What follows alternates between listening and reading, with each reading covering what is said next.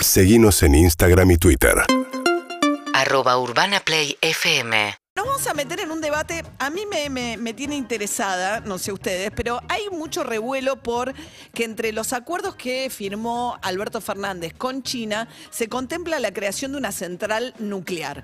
Eh, esto hizo que ahora se pidiera, hay una legisladora, la diputada nacional eh, Gabriela Lena, que es del radicalismo de la provincia de Entre Ríos, presentó un pedido de informes para conocer este convenio. Pero hay toda una discusión además se suponía que la energía nuclear, en el contexto del debate sobre el efecto sobre el medio ambiente, era de las primeras que se iban a dejar de lado.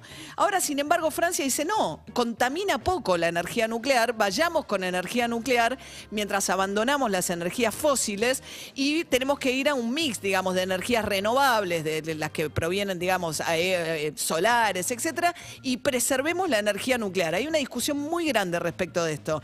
Elizabeth Mole es licenciada en Ciencias Ambienta- Ambientales y ella escribe en, el- en un newsletter muy interesante de Cenital justamente sobre estos temas. ¿Qué tal, Elizabeth? Buen día.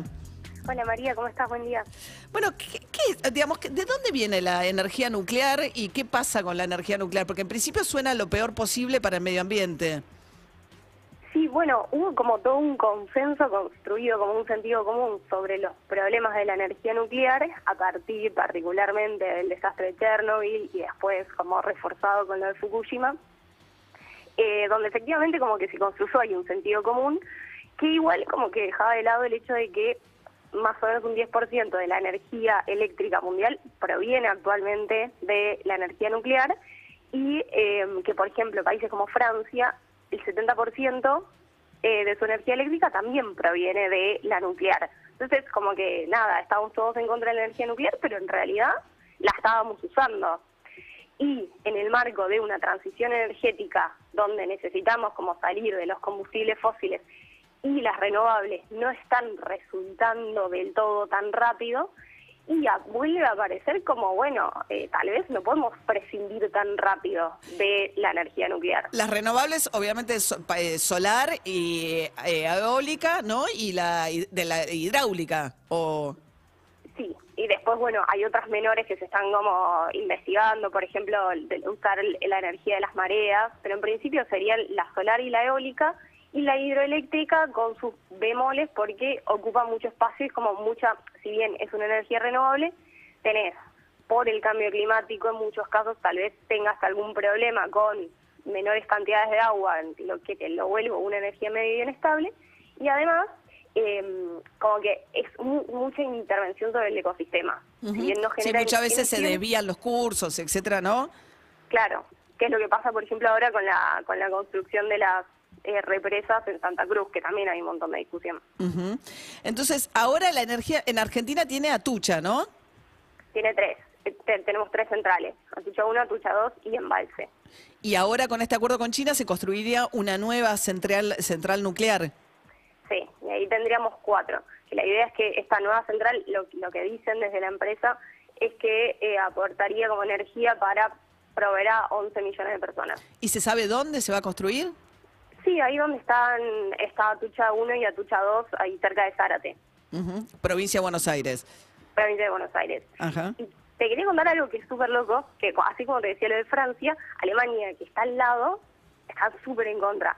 Y es como, es, es muy es muy interesante ahí para ver como el, el, el proceso y cómo se da, como hay una construcción más cultural y de trayectoria, donde literal al lado tenés un país que está saliendo y que les parece el mal, y otro país, en Francia, donde la gente como que está acostumbradísima, vive al lado de una, o tiene una playa donde está cerca una central nuclear y es como, sí, bueno, está ahí, qué sé yo, habrá un riesgo, sí, pero no es que una central de carbón u otra, otra fuente de energía está exenta de riesgos. O sea, vos lo que decís es que a partir de Chernobyl y de lo que pasó después en Japón, los escapes, digamos, que se produjeron en estas plantas nucleares generaron, digamos, toda esta movida en contra. Pero es que es cierto, digamos, si funciona muy bien, pero cuando es un escape tenés un daño, la dimensión de lo que pasó en Chernobyl, bueno. Sí, O sea, una cosa hay- es un derrame petrolero, depende del volumen, digamos, ¿no? Pero otra cosa por ahí es el escape como hubo en Chernobyl. Sí, hay algo como de, de esta magnitud de los de los accidentes que obviamente son súper trágicos, pero que eh, como que nos llama mucho más la atención que las, las cosas más como por goteo. Por ejemplo, hay muchísimos más, ahora ahora te doy un número, pero hay muchísimos más accidentes y muertes por, con- por energías fósiles, tanto en la minería como sobre todo por la contaminación del aire y por el, el consecuente cambio climático, que en realidad por la energía nuclear, aún contando los accidentes. Entonces, pero es como no lo vemos, o sea, las muertes por contaminación del aire, de los combustibles fósiles, y es como, como que no es algo que te llama tanto la atención, no es algo que lo tenés tan presente, entonces es un riesgo mucho más difuso. Pero Sí. en realidad, sí. No, estamos charlando con Elizabeth Moles, licenciada en Ciencias Ambientales, escribe sobre estos temas en el newsletter de Cenital, que es un tema que por ahí, nada, se nos pasa un poco de largo y aparece ahora en la agenda con la discusión con él, los acuerdos que firmó Alberto Fernández con China, pero como decías Elizabeth, es el tema, o sea, hoy Francia y Alemania están tomando caminos muy distintos, están todos de acuerdo en bajar el uso de combustibles fósiles, ¿no? Descarbonizar para eh, bajar el efecto sobre el cambio climático, pero el punto es qué se hace, ¿no? Mientras tanto. Claro, y, ahí como una cosa es analizar una opción de energía suelta, ¿no? Y decir, bueno, me parece demasiado riesgosa o no. Pero cuando vos empezás a ver, bueno, ¿cuáles son mis opciones reales? No, no, no tenemos infinitas y no tenemos ninguna perfecta. Un detalle, por ejemplo, es que la energía nuclear ocupa muy poco espacio, es como muy eficiente en el uso del espacio. ¿Pero usa mucha agua? no usa demasiada agua. O sea, Ajá. siempre tiene que estar cerca de un, una fuente de agua. A ver, por ejemplo, siempre están al lado de un río o de un mar. Pero no es que, o sea, lo- los grandes problemas de la energía nuclear es uno, está el riesgo que está como muy concentrado de que si tenés un accidente corres el riesgo de que sea muy grave, como Chernobyl, como Fukushima. Después está la cuestión de los residuos, que eso, todos los que los que vieron los Simpsons y cómo gestionaban ahí los residuos, obviamente decís, ay no, qué horror. ¿Qué hace O con los residuos nu- nucleares? Claro. La, la matriz argentina, vos decías el otro día, David, ¿no? ¿Cuánto, de dónde vienen, no, nuestro oh, eh, energía? ¿Cuál es nuestra fuente principal de energía? Usamos muy poco energías eh, renovables, que sí. Sí, no, no llega, no llega, es menos del 10% del total de la energía que se consume en la Argentina es renovable. Uruguay tiene mucho más esa presencia. Elizabeth, vos te- ¿cómo, ¿cómo es la matriz argentina? Sí, la matriz argentina, o sea, usamos, tiene de bueno que usamos muy poco carbón, eh, que es como la fuente más contaminante. Sí. Pero después tenemos como un mix donde hay bastante protagonismo del gas natural, de la hi- hidroelectricidad y después poco de renovables. Em, y- pero ahí lo que entra también en juego, y es lo que pasa también en países como Francia y Alemania, es bueno la, la- la soberanía energética como, bueno, qué capacidades, o sea, qué recursos y qué capacidades tecnológicas tenemos para elegir, Sí.